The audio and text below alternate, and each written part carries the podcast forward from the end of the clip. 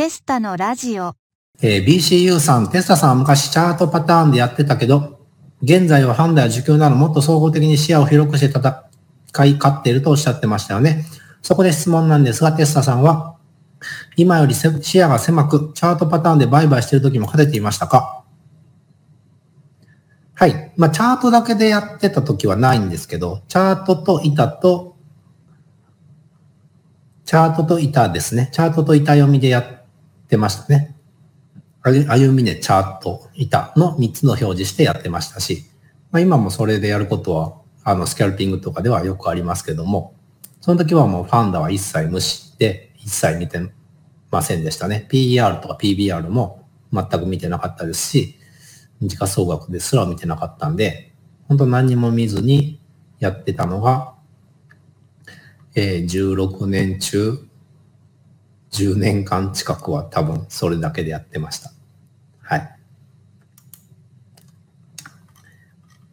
最初10億ぐらいはそれだけでやってたんで、まあ、勝てるのは全然それだけでも勝てると思いますよ。マスオモドルさん、最初はデモトレードから始めた方がいいですか？あと、少額で始める場合は市場が小さい規模の方がやりやすいですか？マザーズなど。そうですね。まあ、小さい方が始めやすいと思いますし、デモからやる人か、まあ、100株単位でやる人か、まあ、とにかくそんなお金はたくさん入れないで、まあ、実際に、まあ、パチャパチャやった方が、まあ、その、本当の結果に近づきやすいと思うので、逆上が、えー実際に逆上したかどうかとか、そういうのを含めて。なので、まあ、100株でやるのがいいかなとも思います。まあ、それが時間軸がすごい長いやつだと、別にその、えーうん、変えた変えてないっていう連続がないですから、別に上買えばいいわけですから、まあ、そうなると、ペーパーでも全然いいと思います。全ダマンさん。はじめまして、株初心者です。パソコンもほぼ触ったことなく、これから準備していく予定です。50万円でデイトレード、信用取引から挑戦します。松井証券を口座開設し、ホームページでいろいろと見てるんですが、会社を調べるとか YouTube でおっしゃっていた情報収集は具体的にどんなの方法がありますか？うーん。デイトレードで信用取引からするとなると、えー会社を調べると言っても、会社を調べるというより、えー動きが大きいかどうかを調べるとか、そういうふうになってくるので、あの、僕は最初、えーずっとデイトレードをやってた時代があるんですけど、会社が何をしてる会社かも知らない時もたくさんありましたし、まあ知ってもあんまり意味がないので、それより最近、えー直近で大きなニュースが出たとか、大きな動きをしてるとか、で、そういう値動きを研究してデイトレードする方が大事なので、会社を調べるとかっていうのはあんまり必要ないんじゃないでしょうか、逆に。はい。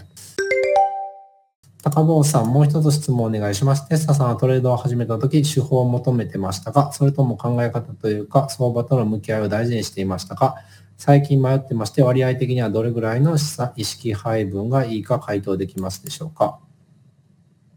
あトレードを始めた、一番初めはやっぱり手法を求めてましたけど、だんだんそれ意味ないって感じ出してからは、あの、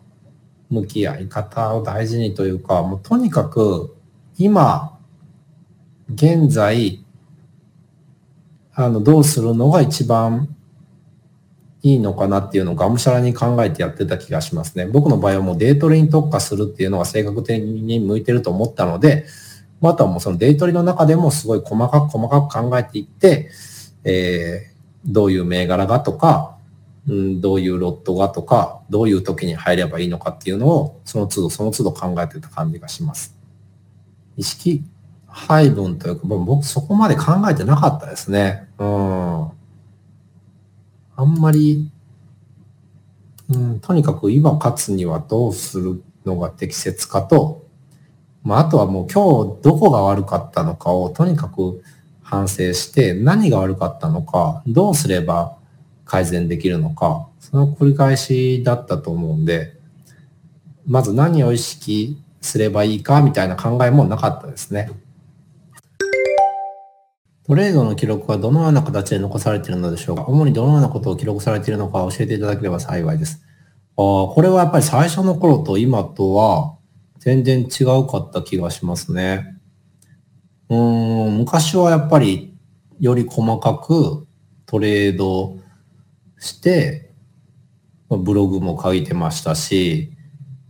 いいトレード、いいトレードという悪いトレードのことをノートに書いて、えー今後これは繰り返さないとか、まあ文章で書いてたりしましたね。ブログで文章を書いてて、さらにノートで文章を書いてて、で、まあ、だんだんそれが上手にな、上手になって、その反省がなくなっていって、その書くことが減っていって、で、だんだん分析するための文章が増えてきてとか、で、今はも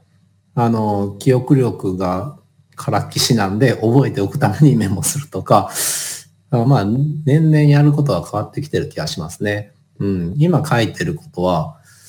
えー、何書いてますかね？今ノートに書くことは、忘れないようにメモすることと、忘れて同じこと過ちしたときに反反省文を、はい、書くことあります。それぐらいしか今は書いてないですね。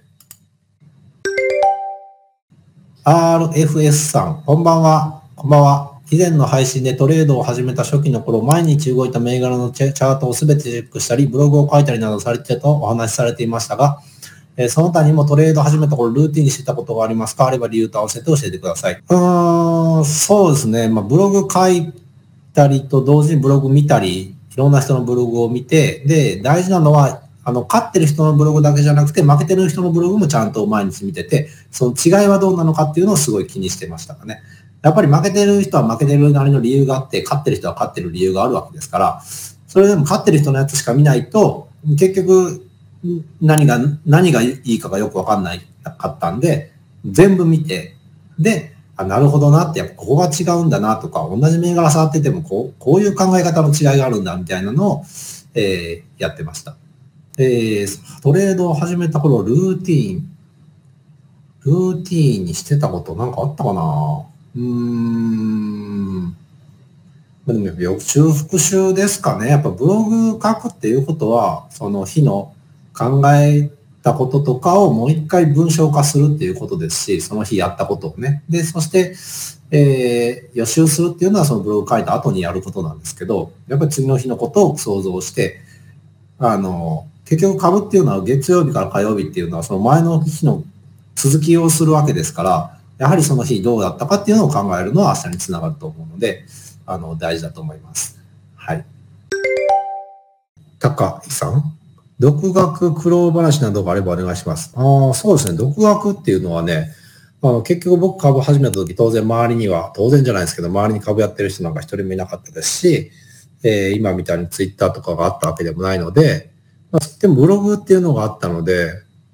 まああと、うん、本屋さん行けば、ちょちょうどデイトレードみたいなのが言葉ができた時ぐらいだったんで、デイトレードの本はたくさんあったんですよね。まあそういうのは助かりましたけど、ただやっぱりやったこと、何をやるのが正解なのかとか、うん、自分がそもそもこれを勉強したり調べてるしてること自体が合ってるの、勝つためにの方向性として合ってるのかどうなのかとかが分からなかったとか、まあ、そういうのは苦労しましたけど、でも逆にそれを苦労したことによって、えー当時僕は指揮法も買ってましたし、ファンダ、PER とは何ぞやみたいなことも一応やっぱりやりましたし、ただデイトレードするにあたっては、そういうのはいらないんだとか、うん、それをやったからいらないっていうのが分かっただけで、うん、それを最初から何かを見てそれだけに特化しちゃうと、まずいらないものが分からないっていうのは、それはそれで、え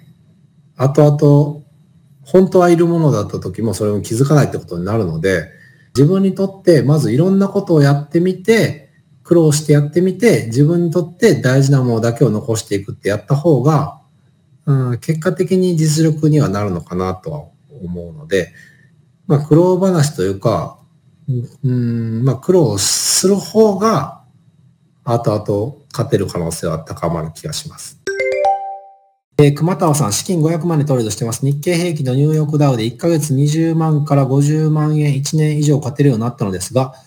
このペースではオプトレーダーになる気がしません。このままのペースでコツコツ増やしていくしかないでしょうか。1回のトレードリスクは5万円でトレードしています。えー、そうですね。えー、っと、それを複利で増やしていけるかどうかっていうトレードはすごい大事ですね。あの、毎回、うんこれは資金大きくなっていることあるんですけど、株っていうのは複利で増やしていくほどに魅力があって、それでこそお金って増えていくんですね。なので、僕がそのデイトレをやめた理由も、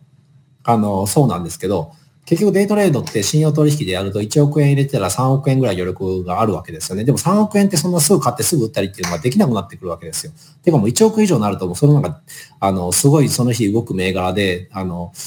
ってなるとなくなってくるので、結局数千万ぐらいが一番効率